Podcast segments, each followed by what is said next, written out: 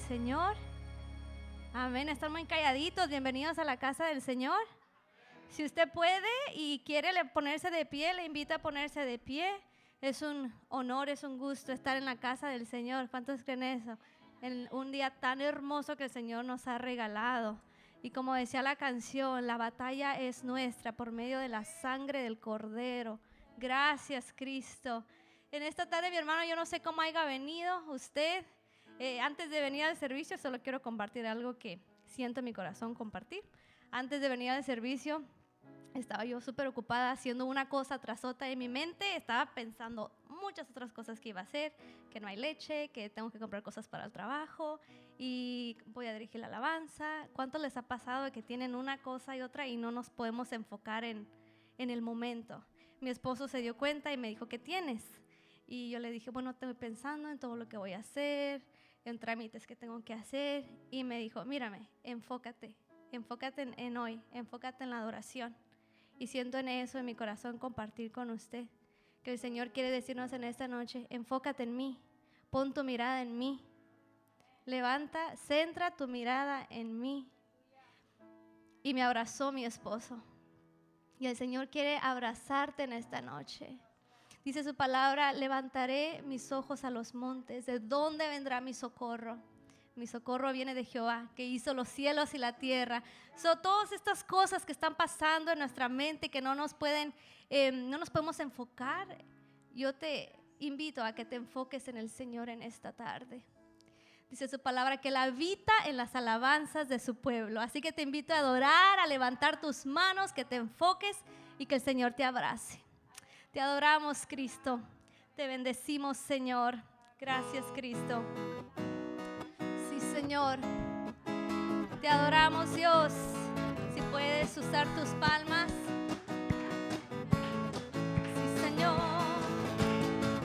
Juan amor inagotable, fidelidad incomparable, grandes cosas hecho Dios por su pueblo. Sí, Señor. Sido lluvia a las naciones Cambiaste el lloro por canciones, grandes cosas hecho Dios por su pueblo.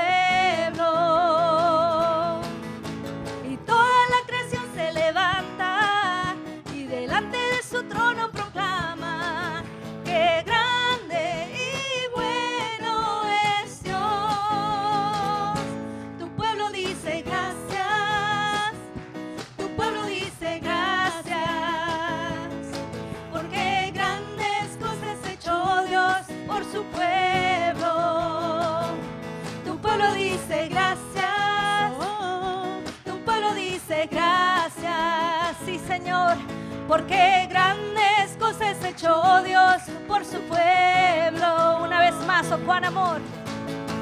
Oh cuán amor inagotable. Fidelidad incomparable. Grandes cosas hecho Dios por su pueblo. Sí, Señor.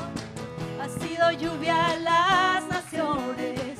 Cambiaste el lloro por canciones. Dios por su pueblo. Y toda la creación y toda la creación se levanta. Y delante de su trono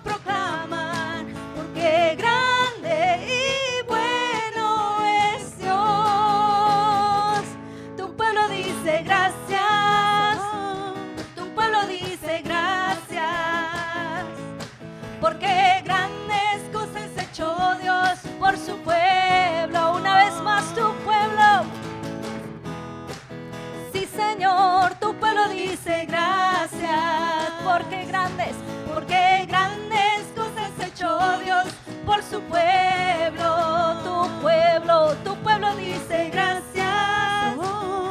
Tu pueblo dice gracias. Porque grandes cosas hecho Dios por su pueblo. Una vez más tu pueblo, tu pueblo dice gracias. Tu pueblo dice gracias. Porque grandes hecho Dios por su pueblo, porque grandes, porque grandes cosas hecho Dios por su pueblo, porque grandes cosas hecho Dios por su pueblo. Amén. Gracias Señor, gracias Señor. Para cuantos el Señor ha sido cosas grandes. Amén. Con tan solo despertar en esta mañana, dice la Biblia que nuevas son sus misericordias cada mañana. Ay, Señor, gracias, Padre, por esas misericordias, Jesús. Oh, sí, Señor, te damos gloria a ti, Padre. Queremos bendecirte, Jesús. Bendecir la hermosura de tu nombre, Dios. Cuán hermoso eres Jesús, son tus palabras, es tu amor, cuán glorioso, cuán glorioso. Eres Jesús, es tu poder, fue tu cruz la que me salvó,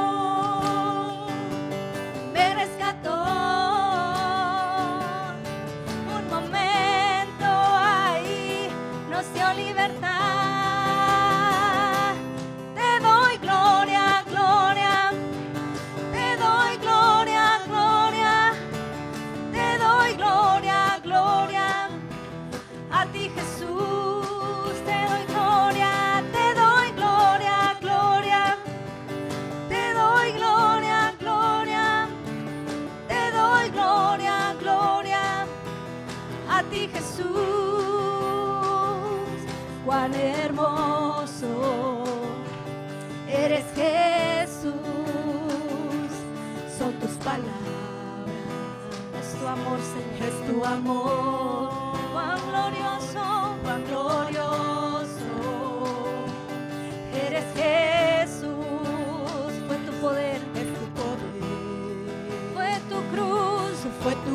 Cruz.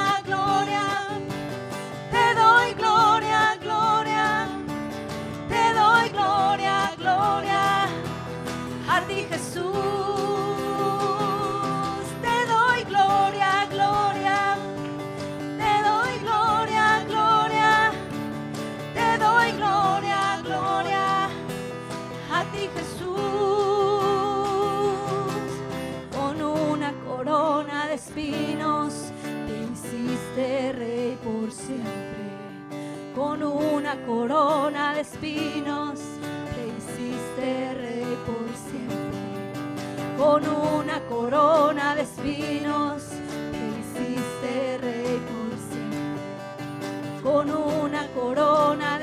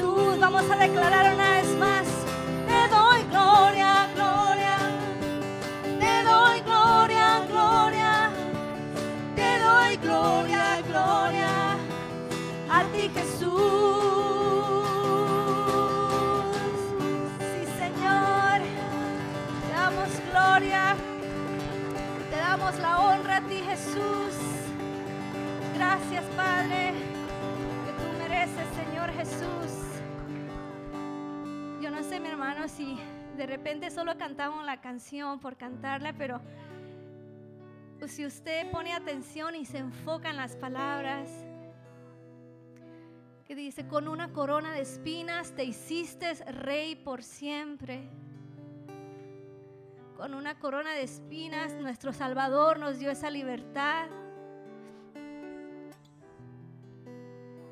Ha vencido por las, hemos vencido por la sangre del Cordero. Y si usted puede levantar sus manos y decirle, gracias Señor Gracias, Padre, por darme esa libertad a través de tu sangre, Cristo. Y ahora yo puedo levantar mis manos en este lugar. Señor, gracias porque tú dices que tú habitas en las alabanzas de tu pueblo. Y en esta tarde nosotros levantamos nuestras manos, Señor, y nos olvidamos de todo lo que está pasando en nuestro alrededor, en nuestra mente. Trae esa paz a nuestros pensamientos. Trae pausa, Señor, a esos pensamientos que no nos dejan enfocarnos en ti, Padre cuando tú quieres que fijemos nuestra mirada en ti, Señor, y que todo va a estar bien, Señor, cuando tú, Señor, estás en cada asunto de nuestras vidas. Nada se te pasa, Señor. Nada se le pasa a mi hermano. Lo que sea que te está preocupando, el Señor ya lo sabe. El Señor ya está delante de eso, ya lo está mirando desde adelante. Y Él quiere decirte que Él tiene cuidado de ti, que Él te quiere abrazar. Él solo dice, pon tu mirada en mí, te quiero abrazar. Te quiero traer esa paz, te quiero traer esa sanidad que necesitas. Y yo en esta tarde declaro sanidad, Señor, en la vida de mis hermanos, Señor, que no se están sintiendo bien, Padre. Sanidad completa, Padre, Señor, física, Señor, desde la coronilla de su cabeza hasta la planta de sus pies, Señor. Mi hermano, si usted puede levantar un clamor, es este tiempo, un tiempo donde más necesitamos levantar un clamor por nosotros, por nuestros hermanos, por nuestra comunidad, por nuestra ciudad. Gracias, Cristo. Gracias Cristo y declaramos sanidad, Señor, sobre las naciones, Padre.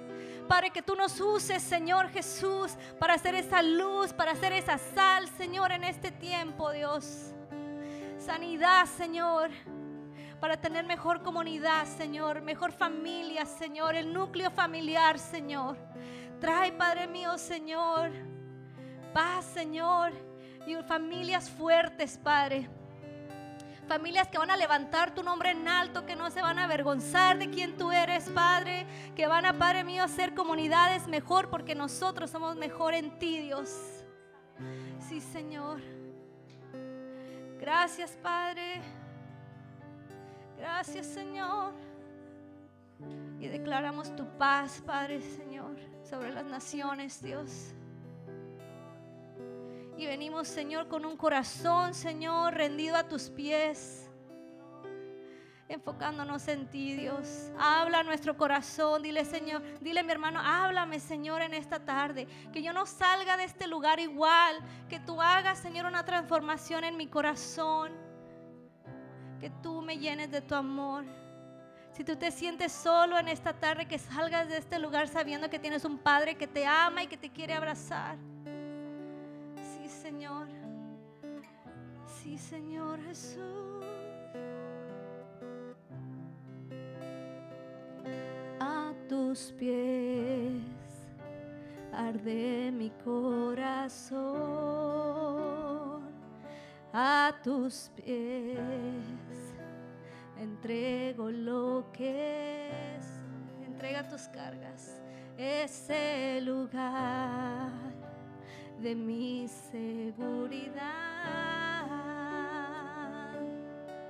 donde nadie me puede señalar. Levanta tu voz, mi hermano. Me perdonaste, me acercaste a tu presencia, me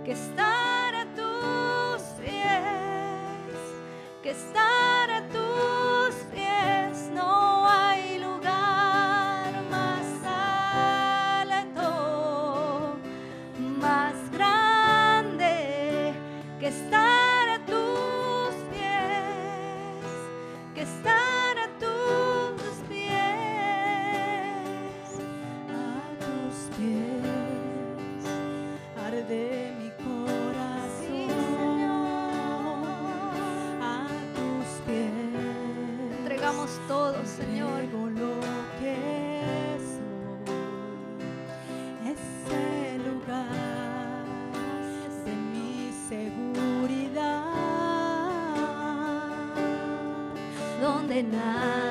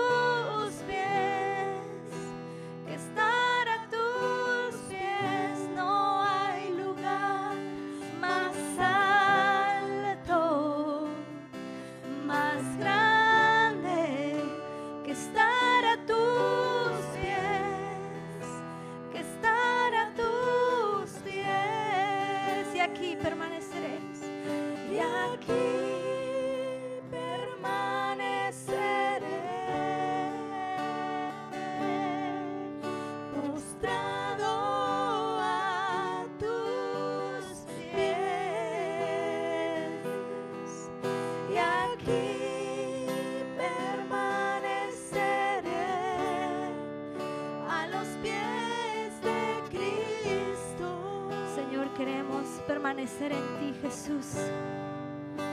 Queremos, Señor, postrarnos delante de ti, Dios, y honrarte, Señor, como tú mereces, Dios. Honrarte, Señor, con nuestras vidas, Señor. Gracias, Señor. Gracias, Dios. Gracias, Señor hermano, parte de nuestra adoración no es solamente es cantar, no es solamente es venir a servir, parte de nuestra adoración y lo que el Señor quiere de nosotros es nuestros diezmos y nuestras ofrendas.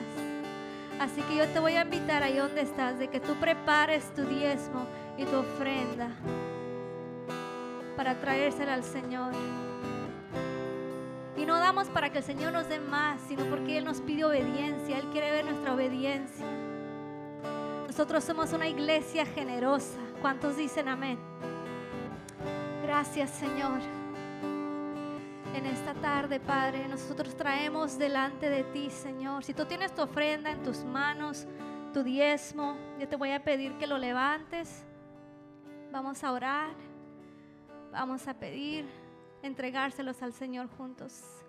Señor, en esta tarde entregamos, Señor, un poquito, Señor, de lo que tú nos has dado, porque todo es tuyo. Todo es tuyo, todo te pertenece, Dios.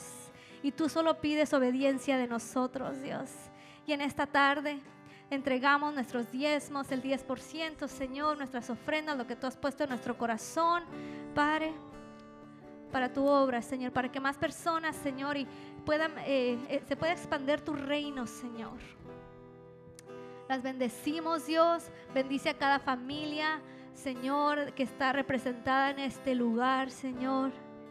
Padre, dales fuerzas para trabajar, para traer el sustento para sus familias, Dios. Bendícenlos con salud, Señor, con prosperidad, Señor. Con hijos obedientes, Padre. Con padres que van a obedecer, Señor, al llamado tuyo, Dios, a honrarte a ti, Jesús. Entregamos, Padre mío, Señor, nuestros diezmos que son parte de nuestra adoración. Y que tú, Señor, pongas en cada corazón, Señor, en cada niño, Señor, en cada adolescente, en cada mujer, en cada varón, un corazón generoso, Dios, con nuestro tiempo, con nuestras finanzas, Dios, con nuestras oraciones, Dios. Un corazón generoso, Dios. Northwest, congregación de Northwest es una iglesia generosa, Señor. Gracias por todas las bendiciones que nos ha regalado. Y si usted puede pasar mientras nosotros seguimos adorando.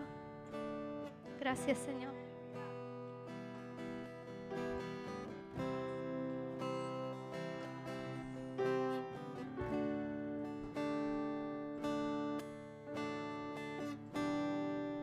Sí, Señor, te alabamos, Cristo.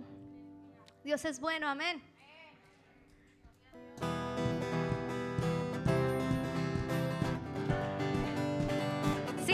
Con sus manos.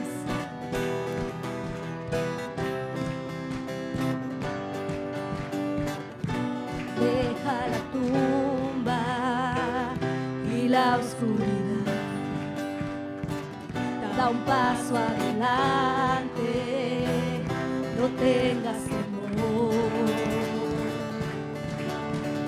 Corre a lugares abiertos, su. Danza ahora, eres libre, su gracia. Vamos a decir, Su espíritu está aquí.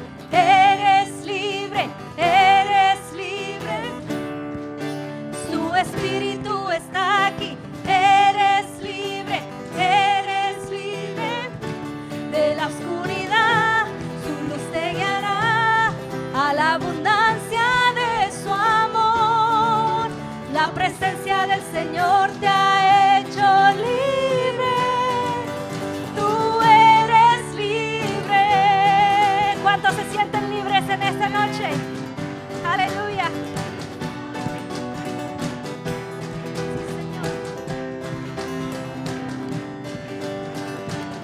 Presenta tus cargas,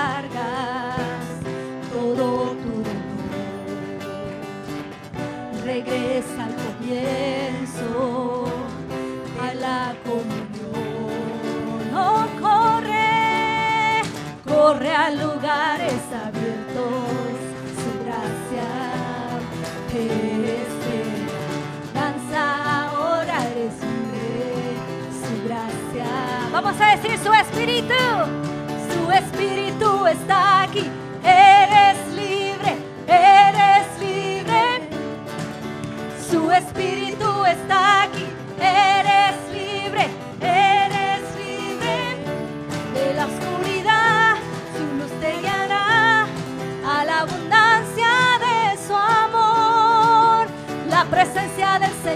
Te ha hecho libre, tú eres libre. Oh, ¿Cuántos sienten esa libertad en esta noche? Aleluya. Sí, Señor.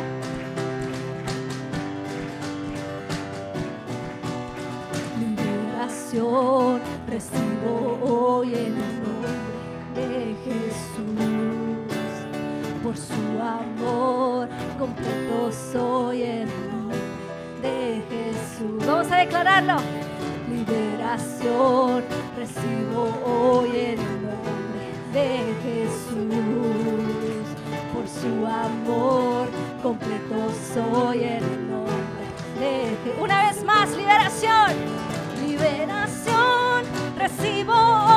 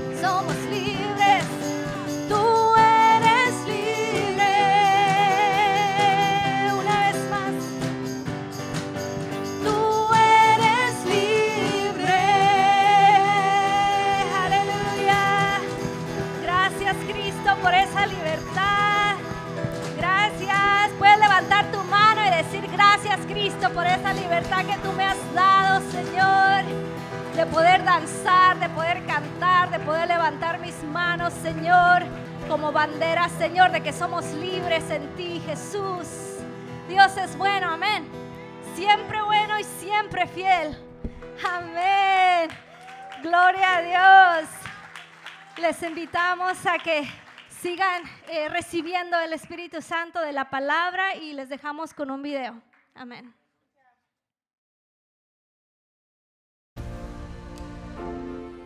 Bienvenido a la Iglesia del Noroeste. Es un placer tenerle con nosotros. Si esta es la primera vez que nos visita, le animamos a llenar una tarjeta de conexión la cual puede encontrar a la entrada del santuario y una vez la haya llenado, puede dejarla allí mismo. Nos gustaría mucho conocerle.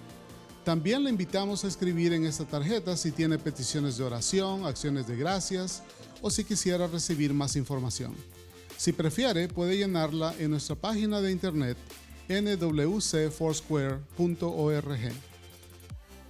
Permítanos recordarle lo siguiente, usar su mascarilla, desinfectar o lavar sus manos y mantener al menos dos días de distancia entre una familia y otra. Estamos haciendo lo mejor posible para mantenernos saludables. Aquí en la Iglesia del Noroeste consideramos el dar nuestros diezmos y ofrendas como parte de nuestra adoración a Dios. Damos para que el Evangelio pueda ser compartido a toda la ciudad de Federal Way y más allá. Hay varias maneras en que podemos mantenernos fieles en nuestro dar. Puede hacerlo en nuestra página de internet o en la aplicación de la iglesia en su teléfono celular. De clic en la palabra Give y siga las instrucciones. También puede usar un sobre y depositarlo en el cofre o puede enviar un cheque a nuestra oficina. De nuevo, bienvenido, siéntase en casa.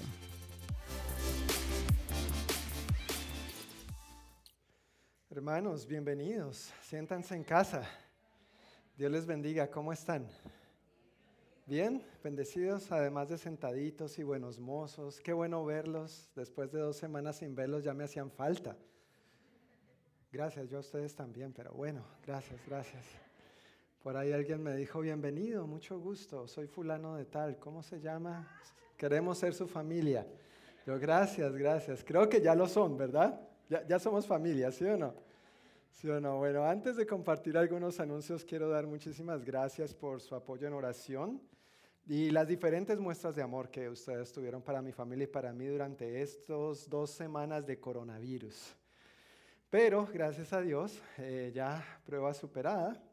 Nos queda un poquito de tos y congestión, pero eh, de verdad, en comparación a como uno ve las noticias, pues nada grave, ¿no? nada serio, gracias al Señor. Los primeros días sí fueron bien difíciles, tuve cuatro días de fiebre seguida, de fiebre bien alta, pero gracias a Dios por la preciosa esposa e hijos con que me ha bendecido, que me cuidaron muy bien y luego nos tocó intercambiar papeles. ¿no? Unos días después, los niños y ellos no presentaron ningún síntoma, aunque dieron positivo también.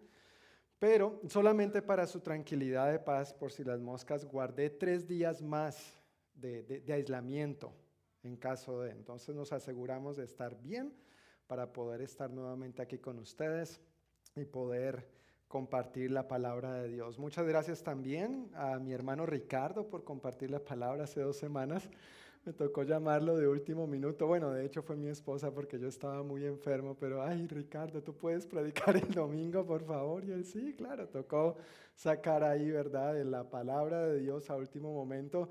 Pero es a lo que nos exhorta el apóstol Pablo también, a estar listos a tiempo y fuera de tiempo. Uno tiene planes, uno tiene una programación, pero a veces cosas pasan. Así que gracias, mi hermano Ricardo. Buena palabra recordándonos que Jesucristo es el mismo ayer y hoy y siempre, ¿verdad? Este es nuestro Dios, en Él creemos, eso lo dice la palabra, es nuestro versículo lema como iglesia, y todo podrá cambiar menos Él.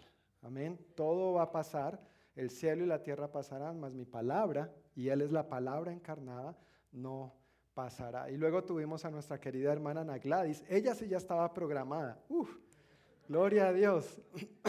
ella sí ya estaba programada nos compartió una tremenda exhortación, ¿no es cierto? Del capítulo 6 de Marcos, invitándonos a hacer la voluntad de Dios y no solamente a decir, pero a hacer, como estamos viéndolo en el Evangelio de Marcos. Así que muchas gracias también, mi hermana Ana Gladys. Y gracias a todos los demás por, por su servicio. Como pudieron darse cuenta, aunque los pastores no estén, la iglesia sigue caminando. Amén. Dice un corito por ahí, en las luchas, en las pruebas, la iglesia sigue caminando, solo se detiene para predicar. Amén. La iglesia sigue caminando con pastor o sin pastor, pero el pastor de pastores sigue estando con nosotros. Amén.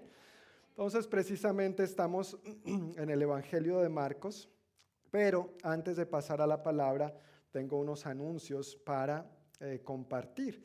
Estos anuncios tienen que ver con, perdón, perdonado, gracias tiene que ver con nuestra clase de introducción a la Iglesia del Noroeste, que será este viernes 21 de mayo de 7 a 9 de la noche en el Salón L1. Si se está preguntando dónde es el Salón L1, es justamente aquí abajo. Cuando usted entra, ¿no es cierto?, por el pasillo y en lugar de tomar el pasillo para venir aquí, toma las escaleras y ahí el mismo salón que donde terminan las escaleras es el Salón L1. Si tú no has tomado esta clase de introducción a la Iglesia del Noroeste, permíteme decirte eh, con todo el amor del mundo y con todo el ánimo del mundo, esta clase es para ti. En esta clase nosotros compartimos más acerca de quiénes somos, de dónde venimos, para dónde vamos, qué creemos, qué hacemos, cómo hacemos las cosas, por qué hacemos lo que hacemos. Y a veces hay preguntas y obviamente en un servicio dominical, en una prédica, no es tal vez el mejor lugar para aclarar esas dudas o no hay espacio básicamente para aclarar esas dudas. La clase de introducción a la iglesia es donde podemos aclarar cualquier duda, cualquier perspectiva, cualquier inquietud que pudieran tener. Y también ahí hablamos de nuestra denominación. Somos parte de una familia más grande, la Iglesia del Evangelio Cuadrangular. Y hablamos un poquito acerca de la historia de nuestra denominación también. Y como se han podido dar cuenta, desde hace un buen tiempo estamos experimentando muchos cambios como iglesia la iglesia del noroeste, pero también cada una de las congregaciones. Entonces, nuevas maneras de cómo estamos haciendo las cosas, los cambios que se han venido implementando, ese es un buen momento para aclarar dudas o tener un poco más de entendimiento de quiénes somos como iglesia y cómo hacemos las cosas y cuáles son los cambios que estamos implementando. Entonces, te recomiendo enormemente que por favor tomes esta clase, especialmente si has considerado que la iglesia del noroeste es tu iglesia, esta clase es para ti. Especialmente si tú estás sirviendo en algún área de ministerio o deseas servir en algún área de ministerio y no has tomado esta clase, esta clase es para ti. Si ya la tomaste cuando la dimos en, eh, ¿cuándo fue la vez anterior? Marzo, marzo, ¿verdad? ¿Abril? ¿Abril? Si Fabricio lo dice, yo lo le creo. Que él tiene, oh, ok, él tiene la memoria, él tiene el disco duro más, con más capacidad. El de uno ya se va llenando de tanta información, pero si Fabricio lo dice en abril. Ok, si ya la tomó en abril esta clase, no es necesario que vuelva a tomarla. Esto es una clase que se toma una sola vez y ya. Entonces, al final, vamos a tener esta hojita allá con los sugieres para que por favor, eh, si está interesado, nos deje sus datos. Tenemos que preparar un material para entregarle a cada uno. Entonces queremos asegurarnos de que sea el material adecuado y no de pronto desperdiciar o botar impresiones. Entonces agradecemos que si va a venir, por favor, se anote para que podamos entregarle su material. Dígame, hermana Sabelia.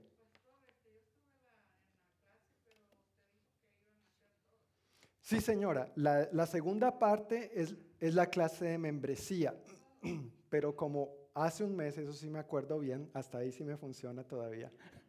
Hace un mes estuve enfermo, estuve resfriado pensando que era COVID, otra vez nos hicimos la prueba, nos aislamos ese eh, jueves, viernes y sábado mientras recibíamos los resultados, entonces me tocó cancelar la último minuto. Sí, la clase de membresía eh, tiene dos partes, introducción a la Iglesia del Noroeste y luego la clase de membresía como tal, donde hablamos más puntualmente de otras áreas de la, de la iglesia también. Gracias, hermana Sabelia.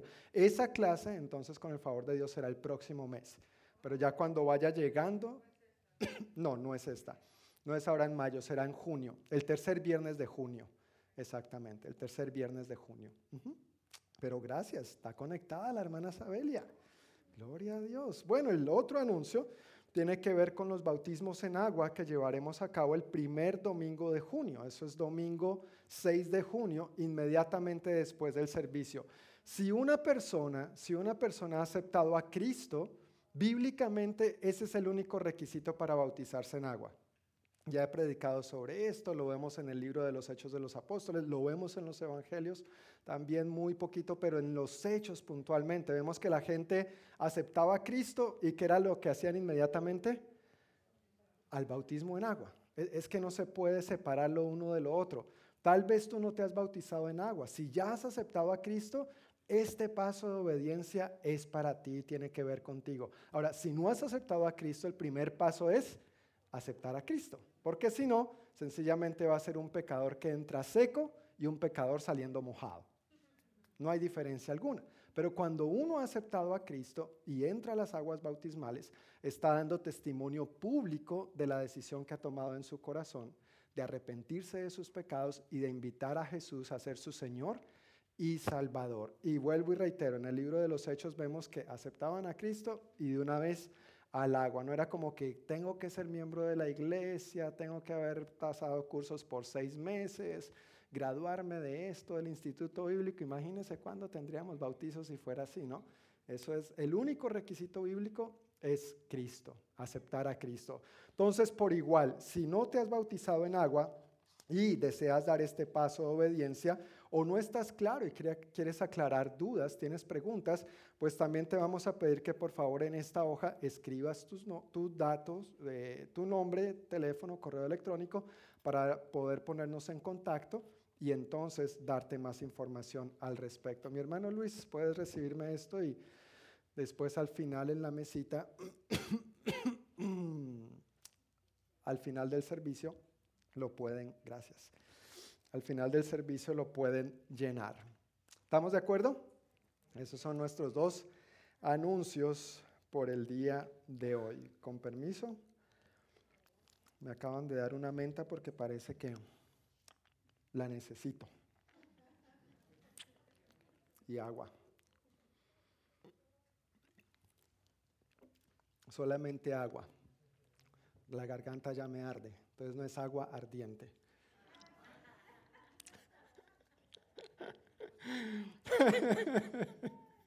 Qué bueno estar en familia, ¿verdad?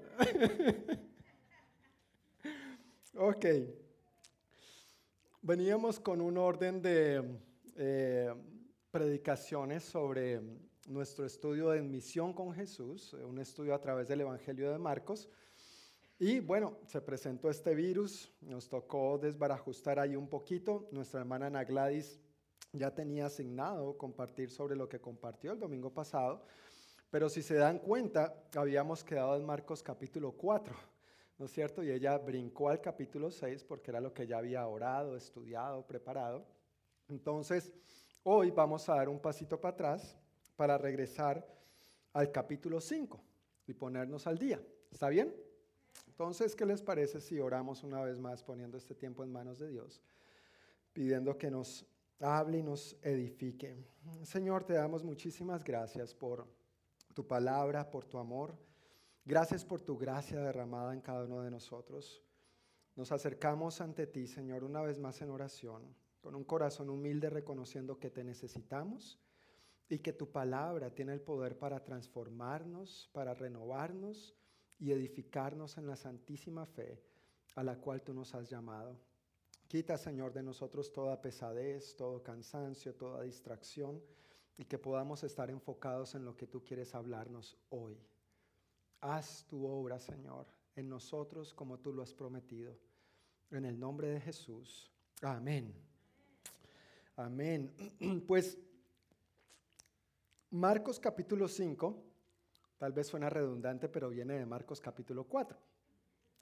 Y es que menciono esto porque el primer versículo del capítulo 1 viene conectado de la historia anterior, lo cual nos compartió Diana sobre crucemos al otro lado, ¿no es cierto? Jesús les dijo a sus discípulos, subámonos a la barca, crucemos al otro lado, se desató una fuerte tormenta y bueno, el Señor calmó la tormenta, pero Diana nos compartía el verdadero milagro no fue que el Señor calmara la tormenta, sino en el corazón, el cambio en el corazón de estos discípulos.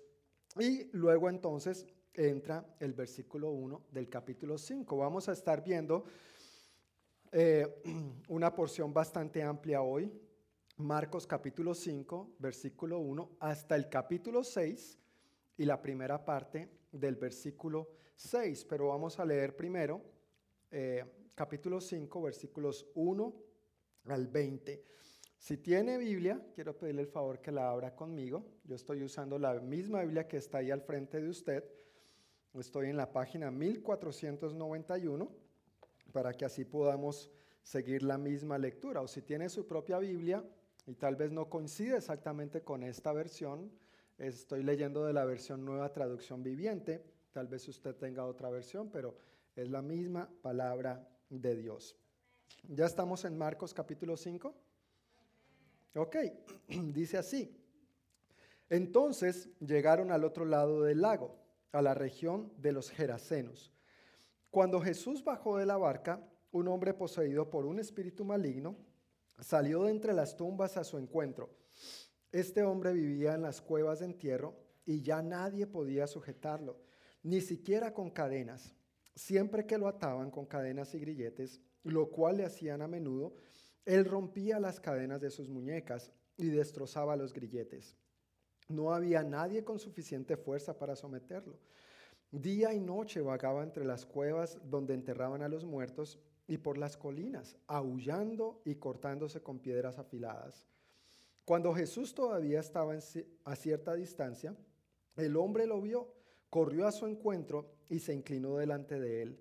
Dando un alarido, gritó, ¿Por qué te entrometes conmigo, Jesús, Hijo del Dios Altísimo?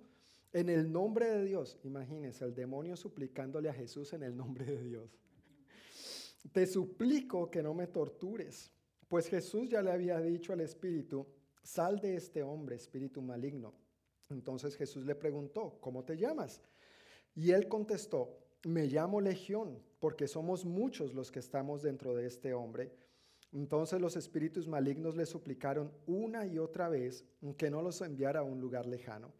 Sucedió que había una gran manada de cerdos alimentándose en una ladera cercana. Envíanos a esos cerdos, suplicaron los espíritus, déjanos entrar en ellos. Entonces Jesús les dio permiso. Los espíritus malignos salieron del hombre y entraron en los cerdos, y toda la manada de unos dos mil cerdos se lanzó al lago por el precipicio y se ahogó en el agua. Los hombres que cuidaban los cerdos huyeron a la ciudad cercana y sus alrededores, difundiendo la noticia mientras corrían. La gente salió corriendo para ver lo que había pasado.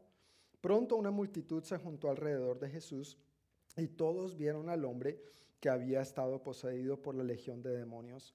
Se encontraba sentado allí, completamente vestido y en su sano juicio, y todos tuvieron miedo. Entonces los que habían visto lo sucedido les contaron a los otros lo que había ocurrido en el hombre poseído por los demonios y con los cerdos. Y la multitud comenzó a rogarle a Jesús que se fuera y los dejara en paz. Mientras estaba, mientras Jesús entraba en la barca, el hombre que había estado poseído por los demonios le suplicaba que le permitiera acompañarlo. Vamos a dejar hasta ahí al final los últimos dos versículos 19 y 20 de esa sección. Los primeros versículos, puntualmente los versículos 2 al 5, que nos cuentan de este hombre, de la condición en la que estaba este hombre, describen muy bien lo que el enemigo quiere hacer en las personas. De Juan 10:10 10, sabemos que el ladrón no viene sino para qué? Robar, matar y destruir. Y esos primeros versículos ilustran muy bien lo que el enemigo quiere hacer en la vida de las personas. El ser humano, tú y yo, de entre todo lo creado, somos los únicos a los que Dios creó a su imagen y semejanza. ¿Verdad que sí? No las plantas, no los animalitos, no el océano, no las montañas. Gracias a Dios por eso, Dios lo creó. Pero los únicos que hemos sido creados a su imagen y semejanza somos nosotros, los seres humanos, tú y yo. Y por supuesto el enemigo quiere desfigurar, quiere trastornar esa imagen y esa semejanza con que Dios creó al ser humano. En este hombre y en general en la vida de las personas nosotros vemos que el enemigo quiere aislarlas, apartarlas, atarlas, confundirlas, avergonzarlas, esclavizarlas, hacerles daño, matarlas en vida. Eso es lo que el enemigo quiere hacer con la humanidad. Y por eso la importancia de que el ser humano conozca a Cristo. Si tú y yo no tuviéramos a Cristo, esa sería nuestra condición. El apóstol Pablo, el apóstol Pedro hablan de esto. Puntualmente él dice que Jesús nos pasó de las tinieblas a su luz admirable. Si no fuera por Cristo, tú y yo andaríamos en tinieblas y andaríamos de esta manera, tal vez no tan grave como este hombre endemoniado, ¿no es cierto? Pero básicamente esa sería la condición espiritual. Ahora, tal vez de donde tú vengas, em, siempre ha habido eh, el loco del pueblo, ¿sí? o el loco del barrio. ¿No es cierto?, el hombre o la persona que desafortunadamente tiene problemas mentales y es famoso, ¿no es cierto? Y tal vez esta era la condición del hombre, era el, el loco del pueblo, lamentablemente. Pero en esta porción de las escrituras nosotros vemos que este hombre pasó de loco a qué? Acuerdo del pueblo. Ahora, luego vemos lo que Jesús hace en la vida de toda persona que se dispone para él. Los primeros versículos nos describen lo que el enemigo quiere hacer y puede llegar a hacer en la vida de las personas, pero en el versículo 15 dice, pronto una multitud se juntó alrededor de Jesús, obviamente después de haberlo liberado, y todos vieron al hombre que había estado poseído por la legión de demonios. Se encontraba allí sentado, completamente vestido y en su sano juicio, y todos tuvieron miedo. Cuando comparamos esta porción de las escrituras con el pasaje paralelo en Lucas, Lucas nos deja saber, Marcos no lo menciona, pero Lucas dice que este hombre, además de todas esas condiciones en las que se encontraba, además andaba desnudo. Luego, por eso es que sí nos dice que estaba completamente vestido. Pero otro detalle bien bonito que nos cuenta Lucas en ese versículo puntualmente es que dice que no solamente estaba sentado allí, sino que estaba sentado allí a los pies de Jesús. Estaba sentado allí a los pies de Jesús, sano, libre, restaurado, su vergüenza cubierta, porque recuerda, estaba desnudo y ahora estaba completamente vestido. Gloria a Dios, qué bueno que la gente se vista, eso es muy importante. Descansando, respirando profundo en su sano juicio. Imagínate el tormento que este hombre había estado viviendo. No sé por cuánto tiempo, no lo sabemos, la Biblia no lo dice, pero haya sido mucho, haya sido poco, había estado sufriendo y ahora quizá por primera vez en quién sabe cuánto tiempo estaba en su sano juicio, consciente de quién él era, gracias a que Jesús lo había hecho libre. Amén. Esa palabra o esta frase, perdón, sano juicio, quiere decir tener una mente sana, normal, bien balanceada, seria, moderada, sobria, sobria, no ebria, sobria, equilibrada, disciplinada, con capacidad de razonar. esas palabras, sano juicio, vienen de dos palabras que significan salvar la mente. ¿Qué significan? Salvar la mente. Cuando una persona se dispone para Jesús, y Jesús le salva, Jesús le salva a esta persona en su totalidad. No le salva solamente el alma, no le salva solamente el espíritu, no le salva solamente el cuerpo, le salva también la mente. Él es quien puede darnos sano juicio y volver, volvernos cuerdos en sí.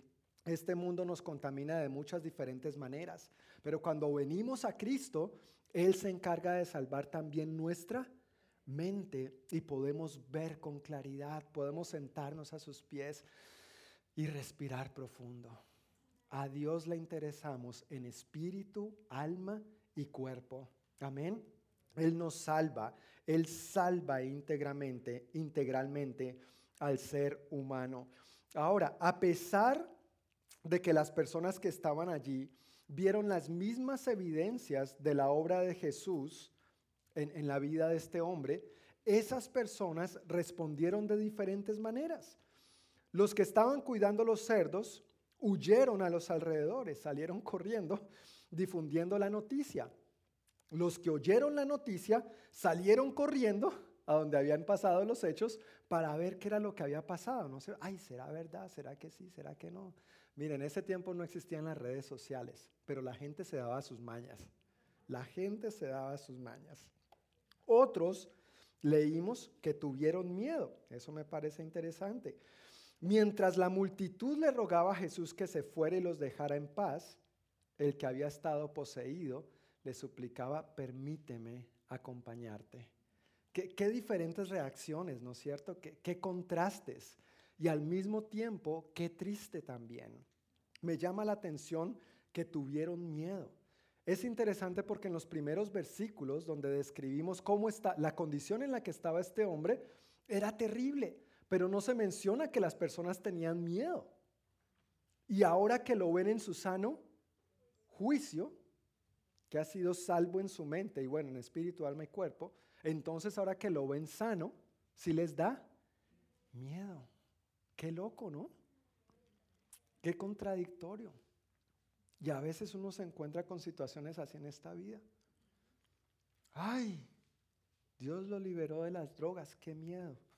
En lugar de qué bueno, ¿no es cierto? Ay, mírelo, ahora es fiel. Qué miedo. No, qué bueno que es fiel, ¿no es cierto? El sinvergüenza por fin se arrepintió. Yo escuché el caso de una mujer que eh, cuestionó la masculinidad de su esposo porque su esposo había conocido a Cristo y ahora el esposo no la golpeaba. Ay, qué miedo, ya no me golpea. ¿Será que sí es hombre? Imagínate. O sea, cosas que el mundo llama bueno, ¿no es cierto? Pero después a la luz de la palabra de Dios lo llaman malo. Cuando a la luz de la palabra lo bueno es bueno y lo malo es malo. Qué triste que ese tipo de situaciones se vivieran en aquel entonces y hoy en día se sigan viviendo también. Pero una de las cosas más tristes definitivamente es cuando le dicen al Señor, mira, ¿sabes qué? te rogamos que te vayas y que nos dejes en paz. Y eso también lo seguimos viendo hoy en día, gente a la que no le interesa tener a Jesús cerca a su vida, porque prefieren los cerditos.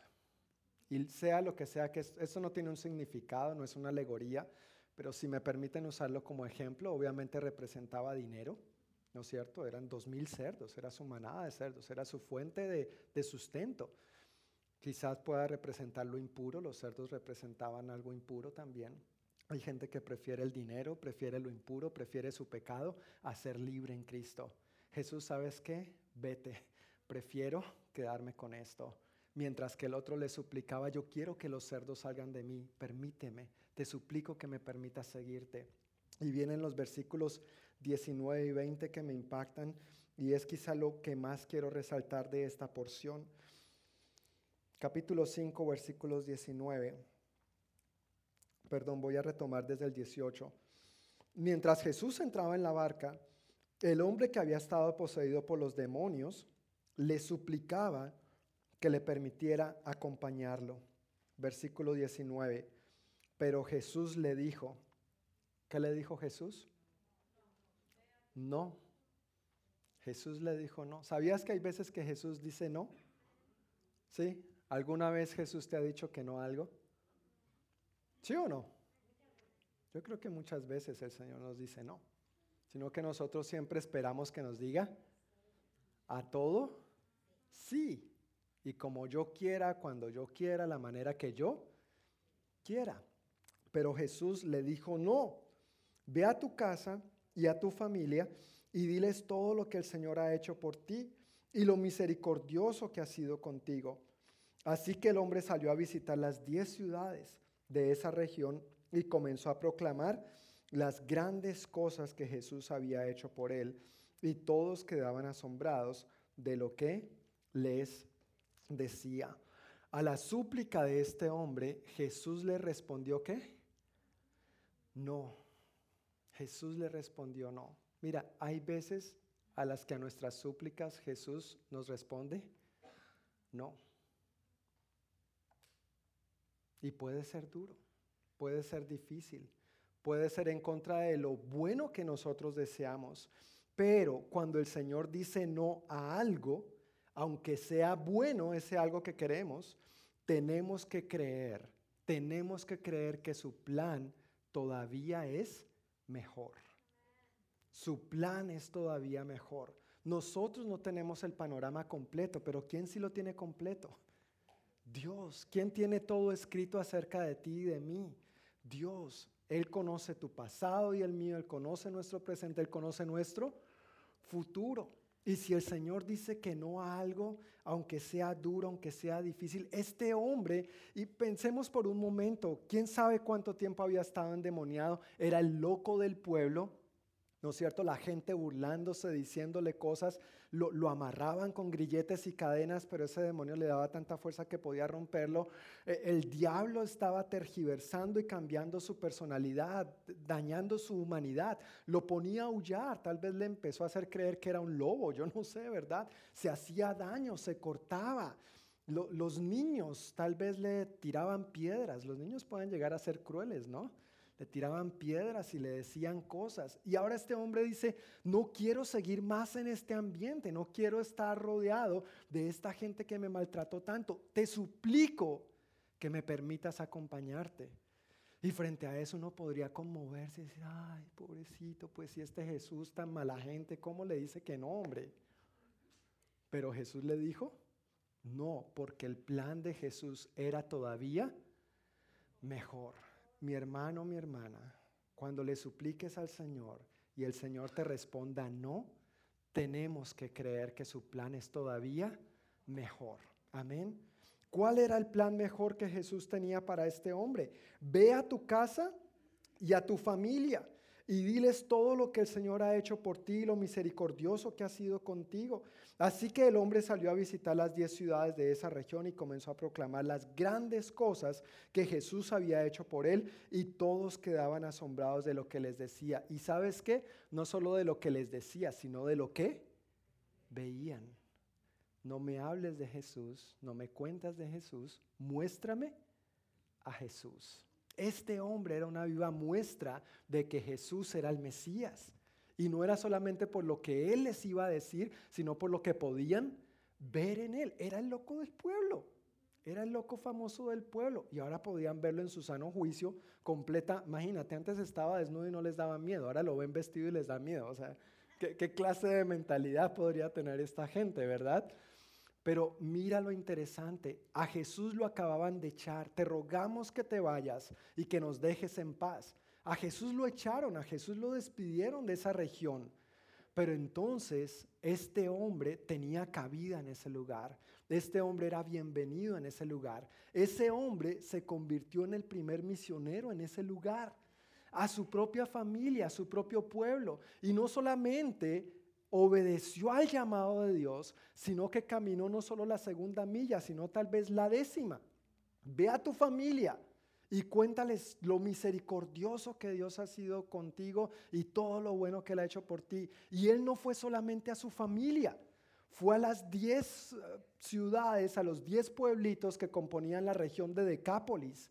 Y a todos esos les empezó a decir y a mostrar. De hecho, la palabra original en griego, ve y diles, implica no solo una acción verbal, sino muéstrales. Muéstrales lo que yo he hecho por ti. Y esta gente se quedó asombrada. Si este hombre hubiera ido con Jesús, esos diez pueblitos se hubieran perdido de ver la obra de Dios en la vida de este hombre. ¿Sí me entiendes? El plan de Dios cuando Él dice no es mucho mejor. Yo tengo un, amigo, bueno, tenemos un amigo que hace muchos años, él eh, pensaba tener un llamado al pastorado. Y él insistía con su llamado. Dios me ha llamado a ser pastor. Yo quiero ser un pastor. Dios me ha llamado a ser un pastor. Yo quiero ser un pastor. Y él oraba y oraba y oraba. Y Dios le decía, no. Dios le decía, no. Y él habló con sus pastores, Dios me ha llamado, Dios me ha llamado. Y sus pastores le decían, no hermano, nosotros no vemos que Dios te haya llamado a esto. Tú tienes un buen corazón, tú tienes, no es por capacidades, no es por nada malo. Simplemente no tenemos paz en nuestro espíritu de que tú seas un pastor. Sigue orando a Dios, que Él te muestre.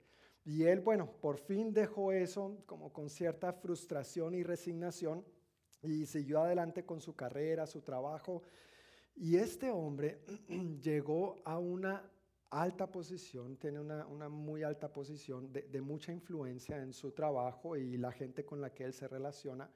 Él ha tenido la oportunidad de estar sentado en mesas y hablar con generales eh, de la policía, del ejército, con ministros. Ha viajado en el avión presidencial con el presidente. Y en esas reuniones y en esos viajes, ¿qué crees que ha hecho? Les ha contado lo bueno y misericordioso que Dios ha sido con él. Si él hubiera sido un pastor, ¿tú crees que los pastores tenemos la oportunidad de eso? No, los pastores no tenemos la oportunidad de codearnos con esta gente. Pero a este hombre Dios le tenía un plan mejor. Le tomó trabajo creerlo y confiar en Dios, sí, pero hoy en día tú lo ves y ese hombre ha compartido con gente que tú y yo, gente del común, no tendríamos la oportunidad de compartir, pero él fue obediente al Señor. Le tomó trabajo creerlo, pero lo hizo. Tenemos otro buen amigo en común también, que él cometió algunos errores serios en, su vida. Eh, tuvo que pagar las consecuencias de eso. De hecho, todavía está pagando las consecuencias de eso. Eh, él conoció a una muchacha, se casaron, él conoció al Señor, la muchacha venía de un hogar cristiano, pero era más bien cristina, ¿no es cierto? Ahí entre dos. Entonces, bueno, él conoció al Señor y él dijo, caramba, yo tengo que contarle a mi familia esto.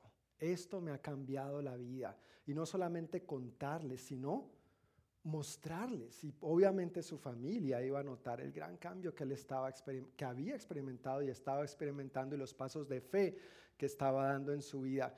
Él vivía en otro país, su familia vivía en otro país y cada domingo tú veías a este hombre en el, en el culto, en el servicio, tomando nota, hasta de los puntos y la coma de lo que el pastor decía, tomando nota diligentemente. ¿Sabes qué hacía en la noche? Cada semana, semana tras semana, hacía una videollamada con sus padres y su hermana para contarles lo que Dios había hecho en su vida y para compartirles la prédica del culto dominical. A distancia, sin poder estar con su familia, este hombre ganó a su papá, ganó a su mamá, ganó a su hermana y al novio de su hermana.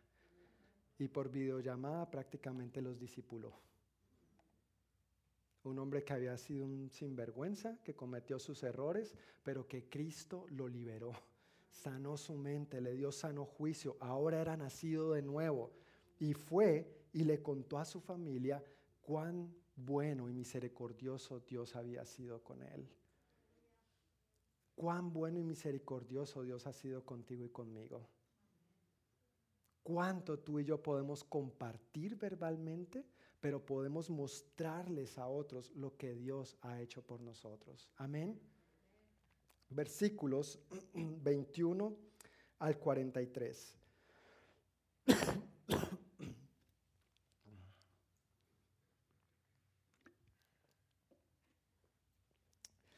Vamos a leer en esta parte acerca de una fe tremendamente persistente.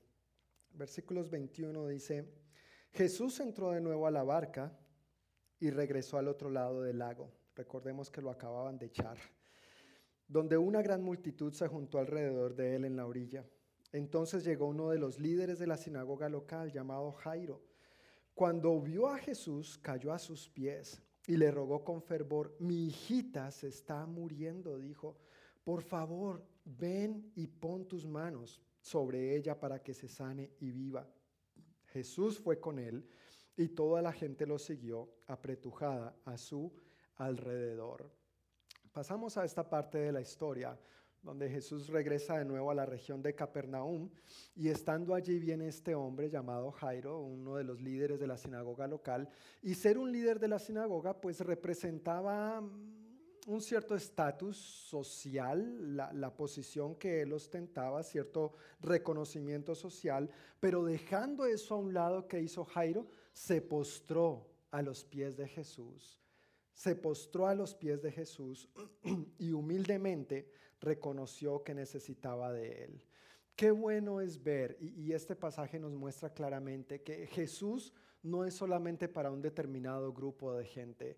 Jesús está dispuesto y disponible para todo aquel que humildemente se postre ante Él y reconozca que lo necesite.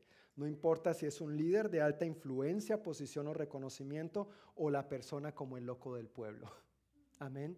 No importa de quién se trate, si tenemos la actitud correcta y nos postramos ante el Señor, Dios, el Señor, va a atender a esta persona. Y eso fue lo que hizo con Jairo. Él no fue indiferente ante el dolor y ante la necesidad de Jairo, sino que emprendió camino con él. Ahora, aquí, a partir del versículo 25, se mete en el medio otra historia, surge otra historia en medio de esta que es como un paréntesis, o como a mí me gusta llamarla, una divina interrupción una divina interrupción. Mira, a mí no me gustan las interrupciones. Y tal vez los que han estado conociéndome más de cerca se habrán podido dar cuenta de eso. Si yo tengo un plan, yo quiero llevar a cabo ese plan. Si yo voy para donde Jairo, yo, quiero llegar a donde Jairo. Yo no quiero interrupciones en, el medio. Pero he tenido que aprender y sigo aprendiendo, gracias por tu paciencia y tu misericordia conmigo, he tenido que aprender que a veces algunas de esas interrupciones son o provienen de Dios mismo. Yo los veo como interrupciones en mis planes, en mi agenda, pero de parte de Dios es su plan perfecto. Y eso es lo que nos encontramos con la historia, con este paréntesis, esa interrupción divina que encontramos dentro de la historia de Jairo. Versículos 25 al 34 dicen así. Una mujer de la multitud hacía 12 años que sufría una hemorragia continua. Había sufrido mucho con varios médicos y a lo largo de los años había gastado todo lo que tenía para poder pagarles, pero nunca mejoró. De hecho, se puso peor. Ella había oído de Jesús, así que se le acercó por detrás entre la multitud y tocó su túnica, pues pensó, si tan solo tocara su túnica, quedaré sana. Al instante, la hemorragia se detuvo y ella pudo sentir en su cuerpo que había sido sanada de su terrible condición. Jesús se dio cuenta de inmediato de que había salido poder sanador de él. Así que se dio vuelta y preguntó a la multitud, ¿quién tocó mi túnica? Sus discípulos le dijeron, mira la multitud que te apretuja por todos lados. ¿Cómo puedes preguntar quién me tocó?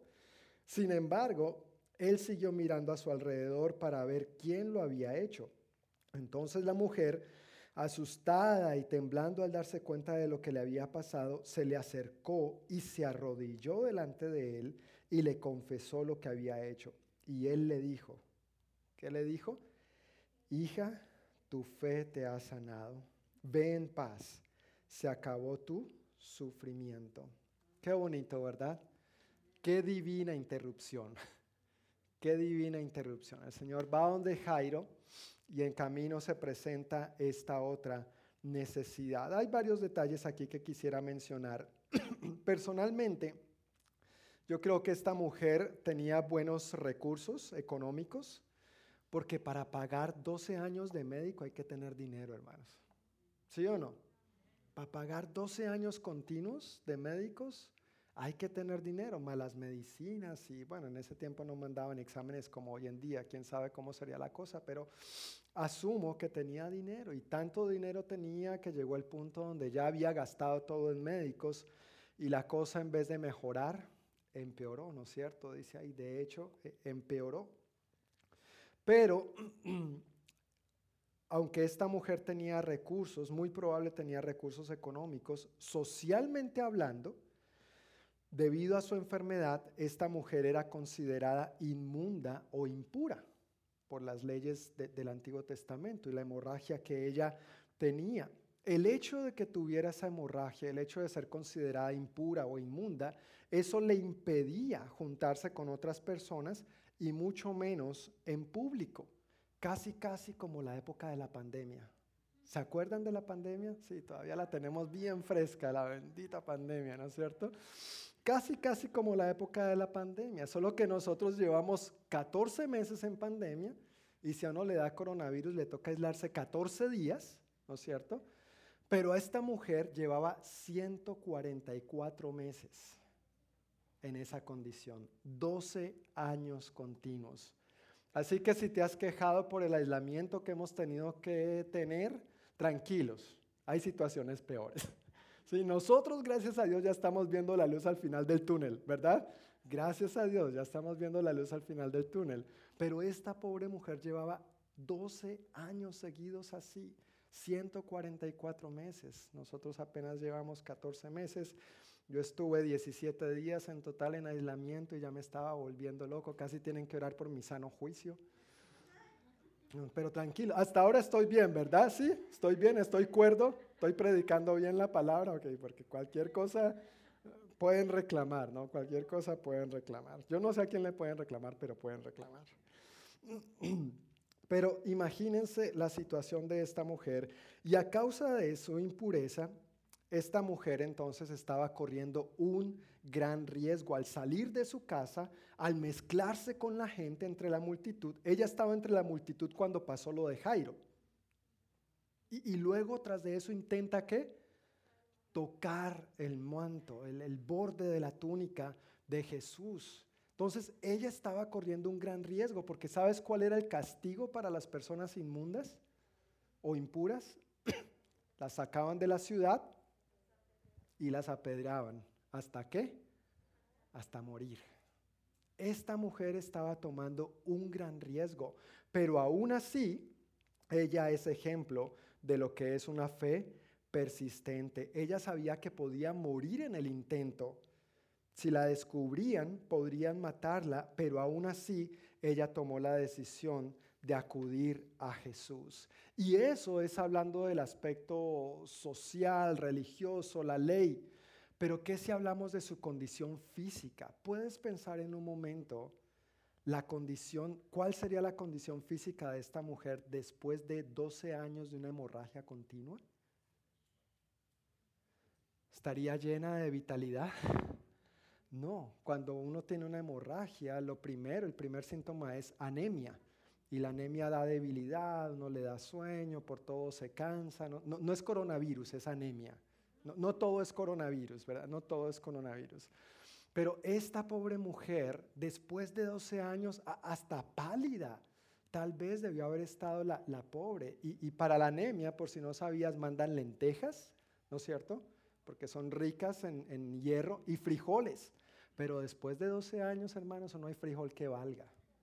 Eso no hay. Después de 12 años en esas, mire, los frijoles no le van a cambiar el aspecto ni el tono de la piel de un día para otro.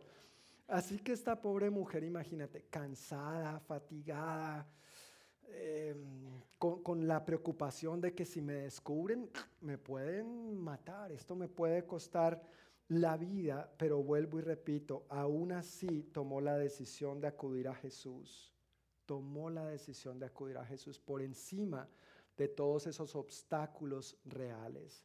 Cuando yo me comparo a mí y, comparo a los cristianos de hoy en día, la iglesia en general a veces, frente a los obstáculos de esta mujer y los obstáculos que nosotros vivimos hoy en día, yo digo, lo nuestro son insignificantes pretextos. Lo nuestro son insignificantes pretextos. Estoy cansado, tengo sueño, me duele la cabeza. Usar tapabocas, no, ¿no es cierto? sentarme a seis pies del otro. Pretextos, honestamente, pretextos. Esta mujer enfrentaba desafíos reales y difíciles. Y nosotros a veces frente al primer obstáculo nos damos por vencidos. Qué ejemplo de fe, qué ejemplo de persistencia. Y lo logró. Ahora, tú y yo, perdón, tú y yo no hemos sufrido por 12 años a causa de una hemorragia. Amén. E, espero, yo, no, espero que tú tampoco. Si no, déjame saber para orar. Queremos orar. Pero creo que ninguno de nosotros hemos sufrido 12 años constantes, continuos de, de una hemorragia. Pero sea lo que sea que pudiera estar dándote sufrimiento, porque hay otras cosas que nos dan sufrimiento, ¿verdad? Esta mujer sufría a causa de eso. Hay otras cosas por las cuales nosotros sufrimos. Escúchame bien, yo quiero que sepas que sea lo que sea que te pudiera estar dando sufrimiento, tú estás en el lugar correcto. Porque tú estás con Jesús. Y ese es el mejor lugar para estar. A pesar de cualquier sufrimiento físico, emocional, espiritual, familiar, económico, social, el mejor lugar para tú estar se llama Jesús. Amén. El mejor lugar para tú estar se llama Jesús. Yo quiero animarte a que sigas acudiendo a Jesús con persistencia y por encima de cualquier obstáculo o pretexto. Y creyendo contigo, mientras yo oraba y preparaba este sermón, yo sentí esto de parte de Dios como una palabra profética para alguien aquí hoy. Y por eso quiero leerlo y declararlo. Creyendo contigo, esta mujer creyó no fue Jesús el que creyó por ella, no fueron los demás los que creyeron por ella. Esta mujer creyó y creyendo contigo, en este momento yo quiero pronunciar sobre ti las mismas palabras que el Señor pronunció sobre esta mujer. Ven paz, se acabó tu sufrimiento. En el nombre de Jesús. Ven paz, se acabó tu sufrimiento en el nombre de Jesús. Llámese como se llame ese sufrimiento. Amén. Cerrando el paréntesis o la interrupción divina, volviendo a la historia de Jairo, versículos 35, versículos 35 al 43 dice, mientras él todavía hablaba con ella, llegaron mensajeros de la casa de Jairo, el líder de la sinagoga, y le dijeron, tu hija está muerta ya no tiene sentido molestar al maestro. Imagínate el dolor para Jairo, ¿no? Jesús oyó lo que decían y le dijo a Jairo, no tengas miedo, solo ten fe. Jesús detuvo a la multitud y no dejó que nadie fuera con él excepto Pedro, Santiago y Juan, el hermano de Santiago. Cuando llegaron a la casa del líder de la sinagoga, Jesús vio el alboroto y que había muchos llantos y lamentos. Entró y preguntó, ¿por qué tanto alboroto y llanto? La niña no está muerta, solo duerme. La gente se rió de él, pero él hizo que todos salieran y llevó al padre y a la madre de la muchacha y a sus tres discípulos a la habitación donde estaba la niña. La tomó de la mano y le dijo, Talita cum, que significa niña, levántate. Entonces la niña que tenía 12 años enseguida se puso de pie y caminó. Los presentes quedaron conmovidos y totalmente asombrados. Jesús dio órdenes estrictas de que no le dijeran a nadie lo que había sucedido y entonces les dijo que le dieran de comer a la niña. Imagínate la situación. Jairo llega a donde está Jesús, le pide, mi niña está muy enferma, ven a imponer tus manos sobre ella para que sea sana. Listo, vamos. Y en camino ocurre esta interrupción divina. ¿No es cierto? Acaba de presenciar un tremendo milagro de sanidad. Jesús afirmando a esta mujer, hija, tu fe te ha sanado. Ve en paz, se acabó tu sufrimiento. Y como que van a seguir el camino hacia su casa, inmediatamente recibe una mala noticia. Qué contraste nuevamente. ¿No es cierto? Jairo, lo siento, ya tu niña está muerta, no tiene sentido molestar al maestro. Ya. Y, pareciera que ellos creían que Jesús podía sanar, pero que Jesús no podía resucitar. Jesús puede ambas. Amén. Jesús puede sanar y Jesús puede resucitar. Tan lindo el Señor. No tengas miedo, solo ten fe. El Señor siempre animándonos ayudándonos a crecer en nuestra fe. No tengas miedo, solo ten fe. Qué lindo el Señor, de verdad. Qué lindo el Señor.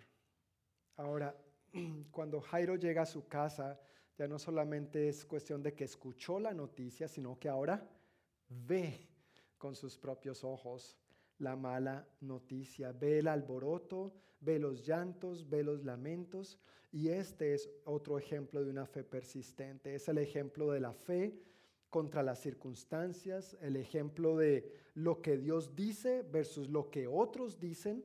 Es un ejemplo de lo que veo con mis ojos físicos frente a lo que veo o debo ver con mis ojos de la fe. Y Jairo se encontró en estas situaciones en ese momento. Y a veces nosotros nos encontramos en situaciones similares y tenemos que decidir a qué o a quién le voy a creer. ¿Le voy a creer a las circunstancias o le voy a creer a Dios? Le voy a creer a las noticias de lo que me están diciendo, aunque no son mentiras, son reales, pero a pesar de esas noticias voy a poner por encima lo que Dios me ha dicho a mí. Voy a actuar por miedo o voy a actuar por fe creyendo lo que Jesús me ha dicho y lo que Jesús me ha prometido. ¿En qué podrías estar en este momento teniendo miedo, actuando por miedo, más que con fe, creyendo lo que Dios te ha prometido y te ha dicho? Pero no tengas miedo, solo ten fe. Es muy interesante que mientras Jesús iba con la multitud, después de lo que pasa con la mujer sanada del flujo de sangre y le entregan la mala noticia a Jairo, ¿qué pasó con esa multitud? Jesús les dice, hasta aquí. Los detiene y dice solamente Pedro, Juan, ¿verdad? ¿Sí? Sí, Pedro, Santiago y Juan, vengan conmigo. Y cuando llegan a la casa de Jairo y ve todo el alboroto, saca a la gente de ahí y solamente entra a la habitación. ¿A quién? A estos tres discípulos. ¿Y a quién más? A la, a la mamá y al papá. ¿No, ¿No te parece interesante esto? Por alguna razón parece que estos eran los que tenían la fe para creer eso. Los otros tal vez estaban ahí por curiosos, por, por el chisme, para las redes sociales, ¿no es cierto? vamos a ver. Vamos a transmitir en vivo, ¿no es cierto? A ver si es verdad que se levanta o qué va a pasar, ¿no es cierto? Mire, este loco dice que la niña está dormida, se acaba de morir. ¿no es cierto? Pero es bien interesante que Jesús detuvo a esta multitud y no dejó que nadie fuera con él textualmente, excepto Pedro, Santiago y Juan, y luego entraron a la habitación, además de ellos, el papá y la mamá de la niña. Hermanos, multitudes no necesariamente hacen una diferencia. Yo, quiero que tú sepas eso. Multitudes no necesariamente hacen una diferencia. Multitudes no necesariamente implican más fe. Multitudes no necesariamente implican más fe. Cantidad no necesariamente implica calidad. Y mi política personal, mi estilo, mi filosofía de vida y de ministerio y de trabajo es yo siempre he preferido y voy a preferir calidad a cantidad. Siempre voy a poner la cantidad por la calidad, perdón, por encima de la cantidad frente a las circunstancias adversas, tú y yo no queremos rodearnos de los que están por simple curiosidad o de los que solo van a llorar, quejarse, lamentarse y burlarse o reírse, aunque sea verdad la mala noticia. Pero frente a las circunstancias difíciles, frente a las adversidades de la vida, mis hermanos, tú y yo queremos rodearnos de los que van a creer con nosotros para ver a Dios obrando. Amén. Ellos eran cinco solamente y Jesús seis, pero las multitudes, lo siento, para ustedes no hay lugar. Tú y yo queremos saber con quién, de quiénes nos rodeamos en los momentos difíciles de la vida. Y esos son los que van a creer con nosotros para ver a Dios obrando. Ojalá los curiosos se conviertan. Ojalá los que solo se quejan y critican y opinan, pero no hacen nada, ojalá se conviertan también. Amén. Pero siempre, siempre, siempre vamos a querer rodearnos de personas que crean con nosotros para ver a Dios obrando. Y eso no tiene que ver con cantidad, sino con calidad. Amén. Que tú y yo seamos este tipo de gente, de creyentes, de discípulos de calidad y no solamente que hacemos bulto. Capítulo 6, versículos 1 al 6, para llegar a nuestra última porción en el día de hoy. Jesús salió de esa región y regresó con sus discípulos a Nazaret, su pueblo. El siguiente día de descanso comenzó a enseñar en la sinagoga y muchos de los que lo oían quedaban asombrados. Preguntaban, ¿de dónde sacó toda esa sabiduría y el poder para realizar semejantes milagros? Y se burlaban. Es un simple carpintero, hijo de María y hermano de Santiago, José, Judas y Simón. Y sus hermanas viven aquí mismo entre nosotros. Se sentían profundamente ofendidos y se negaron a creer en él. Entonces Jesús les dijo, un profeta recibe honra en todas partes menos en su propio pueblo y entre sus parientes y su propia familia. Y debido a la incredulidad de ellos, Jesús no pudo hacer ningún milagro allí, excepto poner sus manos sobre algunos enfermos y sanarlos, y estaba asombrado de su incredulidad. Nadie es profeta en su propia tierra. ¿Les ha pasado? A veces, desafortunadamente, a los que nos es más difícil compartirles el Evangelio es a nuestra propia familia, a nuestros amigos, a nuestros vecinos, los allegados, los que nos conocen más, ¿no es cierto? Y más bien adoptan muchas veces un tono de, burla, eh, ¿no es cierto? Y de menosprecio. Y el Señor no fue la excepción. Anteriormente, ya habíamos visto en Marcos capítulo 1, versículo 22, que la gente se asombraba de la enseñanza de Jesús, pero se había asombrado en un buen sentido. Recuerdan, uy, quedamos asombrados porque es que este Jesús no enseña como los maestros de la ley religiosa. Y la razón de la diferencia era que Jesús no solamente decía, sino que Jesús hacía muy diferente a los maestros de la ley religiosa. Hagan, hagan, hagan, pero ellos ni movían el dedo meñique para ayudar a hacer. Ahora, aquí, en su pueblo de crianza, Nazaret, encontramos que esta gente también se asombra, pero no en un buen sentido. Se asombran en sentido de burla. ¿No es cierto? ¿Quién es, quién es este? ¿De dónde saca semejante eh, sabiduría y de dónde saca el poder para realizar semejantes milagros y se burlaban. Es un simple carpintero. Otras traducciones dicen, no es más que el hijo del carpintero, hijo de María y hermano de Santiago, José, Judas y Simón y sus hermanas viven aquí entre nosotros. Haciendo un paréntesis importante, entre nosotros ya, habíamos leído acerca de la familia y los hermanos y hermanas de Jesús, pero valdría la pena mencionar que José y María, después de que Jesús nació, según Mateo, versículo 1, capítulo 25, ellos tuvieron una vida conyugal, una vida matrimonial como cualquier otra pareja matrimonial. Y tuvieron más hijos y más hijas. Eso no niega el nacimiento virgin, la concepción y nacimiento virginal de Jesús. ¿Está bien? Eso no niega la concepción ni el nacimiento virginal de Jesús. Pero José y María, como cualquier otra pareja normal, llevaron a cabo su intimidad y tuvieron más hijos. Jesús tuvo hermanos y hermanas. Quise traer esto a colación porque a veces hay eh, confusión al respecto, pero los mismos evangelios lo mencionan. Y si lees puntualmente Mateo 1.25, podrás darte cuenta de que lo dice clara, claramente. Cierro paréntesis. Eso no fue una interrupción divina. Eso estaba en mis notas. Bueno, la gente sabía quién era Jesús, quién era su familia y cuál era su oficio, el oficio que había aprendido de, su padre terrenal. Estas preguntas entonces toman un sentido más bien despectivo, como si su familia o su ocupación fueran un impedimento para ser quien era y para hacer lo que hacía. Y a veces pasa igual contigo y conmigo. Ah, pero fulanito, ¿no? Fulanita, un simple obrero, un simple esto, un simple fulano de tal. No tiene que ver con lo que tú haces o con tu familia, tiene que ver con quien tú y yo somos en Cristo Jesús. Amén.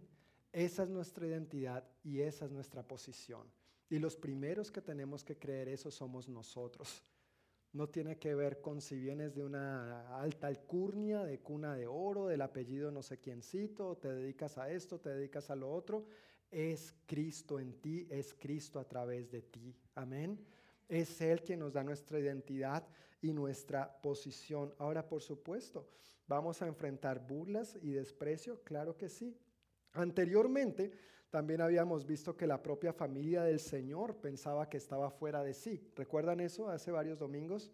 Pensaron que Jesús estaba fuera de sí. Venga, mijito, venga, que usted como que necesita sano juicio. ¿No es cierto? La misma familia de Jesús intentó llevárselo de donde estaba, porque pensaron que la tuerca estaba floja.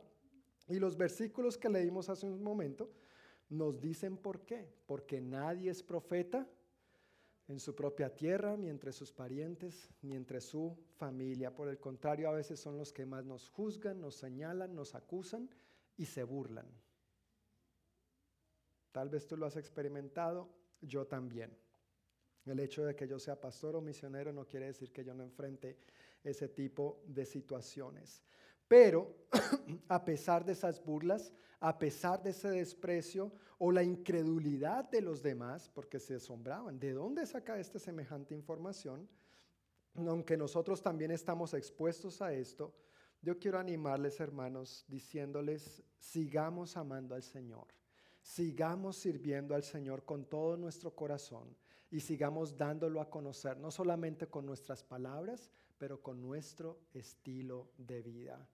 Marcos nos dice, no me hables de Jesús, muéstrame a Jesús. Tus palabras y las mías, claro, son importantes y tenemos que hablar de Jesús a otros, pero sabes, son nuestras acciones lo que van a marcar la vida, la mente, el corazón de aquellos que nos rodean, incluidos los que a veces se burlan de nosotros. Ya para concluir, yo quisiera solamente resaltar unas frases de lo que hoy hemos mencionado. Si hay algo con lo que quiero que salgas claro de esta prédica en este día, es con lo que mencioné en la primera parte, en los versículos 1 al 20 del capítulo 5. Cuando el Señor dice no a algo, aunque sea bueno, tienes que creer que su plan es todavía mejor. Amén. Cuando el Señor diga no a tus súplicas, tienes que creer.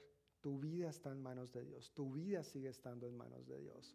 Es importante que sigas creyendo que su plan es todavía mejor. Hace unas semanas estábamos leyendo esta porción en nuestro devocional familiar con los niños y yo les dije, hijos, cuando les digo que no a los dulces, al azúcar, a los chocolates, a los caramelos, hay un plan todavía mejor. Créelo. Se llama vegetales.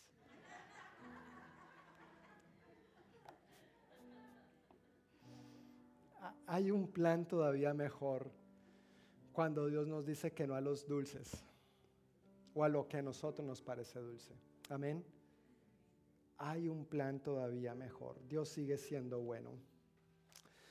En la porción de la fe persistente, la mujer sanada con el flujo de sangre, quiero animarte diciendo, acude a Jesús con persistencia y por encima de cualquier obstáculo o pretexto. Cree que también será pronunciado sobre ti. Ve en paz, se acabó tu sufrimiento. Amén. Y, vuelvo y reitero, yo quiero que tú recibas eso como una palabra profética sobre tu vida. Simplemente cree, ve en paz, se acabó tu sufrimiento. En el nombre de Jesús. De Jairo, yo quisiera mencionar que frente a circunstancias adversas, rodéate de quienes van a creer contigo para ver a Dios obrando. Las multitudes a veces no ayudan. No, nos dejemos llevar por números o cantidad. Aquí lo que importa es la calidad. Rodéate de la gente que realmente va a anhelar y creer junto contigo ver a Dios obrando en esas circunstancias adversas. Y de la última porción acerca de que nadie es profeta en su propia tierra, a pesar, a pesar de las burlas o el desprecio, Sigue amando al Señor, sirviéndolo con todo tu corazón y dándolo a conocer, no solo con tus palabras, sino con tus acciones. Ese es nuestro llamado. Hacer como Jesús, hacer lo que Jesús hizo. Amén. Pongámonos de pie familia y vamos a orar para cerrar y quedar despedidos. Amado Padre, te damos muchísimas gracias por tu presencia con nosotros hoy. Celebramos tu bondad, celebramos tu grandeza, Dios. Declaramos que tú eres bueno, como nos gozábamos en medio de las alabanzas. Nos postramos ante ti y declaramos que tu espíritu nos ha hecho libres, que tú nos has dado sano juicio, que tú nos has salvado íntegramente en espíritu, alma y cuerpo y que ahora tenemos esta vida plena y abundante que tú nos ofreces. Que ahora, Señor, Vivimos en la luz después de haber vivido confundidos en las tinieblas de este mundo. Gracias Señor. Gracias que ahora en ti estamos cuerdos. Y a lo que quizá antes llamábamos bueno, ahora a la luz de tu palabra podemos llamarlo malo. Y a lo que antes llamábamos malo, ahora podemos llamarlo bueno. Porque tú has transformado, Señor, nuestra vida nuestro corazón, nuestra manera de pensar. Y pedimos, Señor, que por favor nos sigas transformando en nuestra manera de vivir también. Que con nuestras acciones nosotros proclamemos cuán bueno y cuán misericordioso tú has sido con cada uno de nosotros, Señor. Gracias por el conocimiento que tenemos. Gracias por las palabras que podemos comunicar a otros. Eso también es bien importante. Unge nuestras palabras cuando hablemos a otros acerca de ti y que sea tu Santo Espíritu, Señor, hablando a ellos, aún a aquellos que a veces se burlan de nosotros, que nos menosprecian o que con sus dudas quieren hacernos quedar en ridículo, Señor. Pero no se trata de nosotros, se trata de ti, se trata de tu obra en nosotros y a través de nosotros. Padre, yo pido también por cada uno de mis hermanos aquí presentes y si alguno hoy ha necesitado, Señor, esta palabra profética,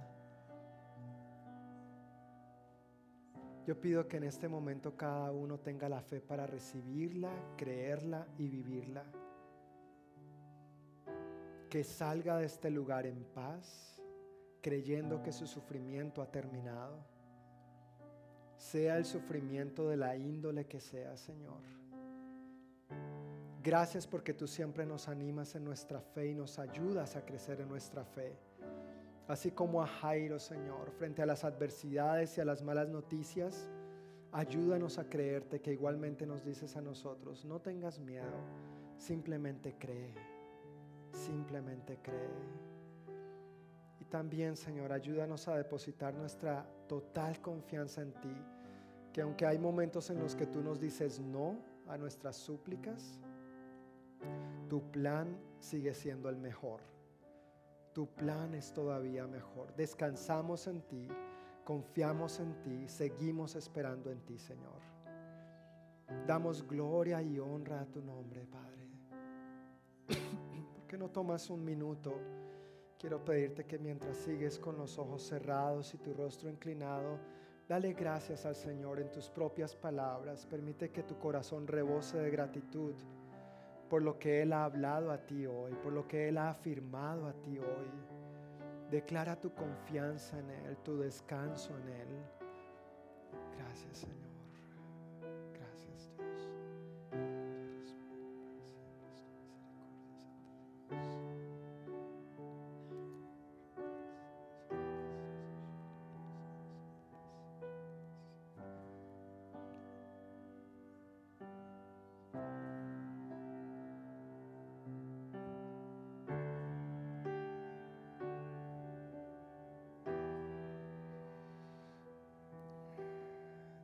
Quisiera animarte y, preguntar si esta palabra profética tiene que ver contigo.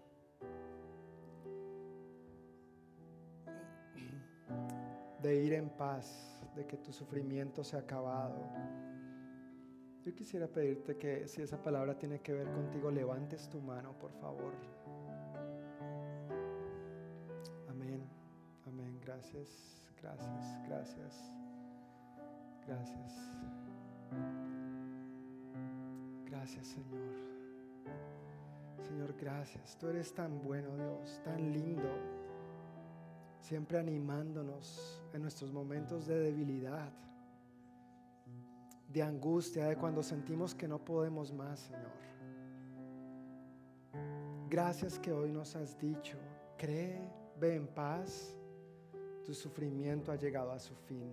Recibimos esta palabra y salimos de aquí así como tú nos estás diciendo, Señor. Gracias por tus promesas, gracias por tu palabra, gracias que tú eres el mismo ayer y hoy por los siglos, Señor.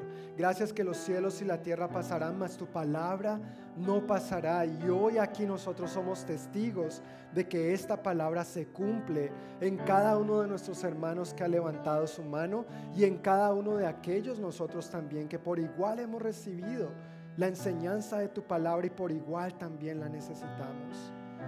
Celebramos tu nombre, Dios. Declaramos que tú eres bueno y como cantábamos en las alabanzas, como tu pueblo que somos, te decimos gracias, porque grandes cosas has hecho tú, buen Dios, por tu pueblo. A ti te damos toda la gloria y toda la honra. Presentamos delante de ti esta semana, Dios amado, pidiéndote que por favor nos guardes de todo mal y peligro. Síguenos guardando en buena salud. Protégenos, guarda nuestra salida y nuestra entrada. Bendice, Señor, a cada familia aquí hay representada, a nuestros niños, a nuestros jóvenes. Bendícelos mientras terminan su año escolar. A los padres, bendícenos en nuestros trabajos. Bendice y prospera la obra de nuestras manos, Señor. Gracias, Padre, por tu inmenso amor, por tu gracia. Y permítenos en el transcurso de esta semana ir ir a todos aquellos que nos rodean y mostrarles con nuestras palabras y con nuestro estilo de vida lo bueno y misericordioso que tú has sido con nosotros. En el nombre de Jesús.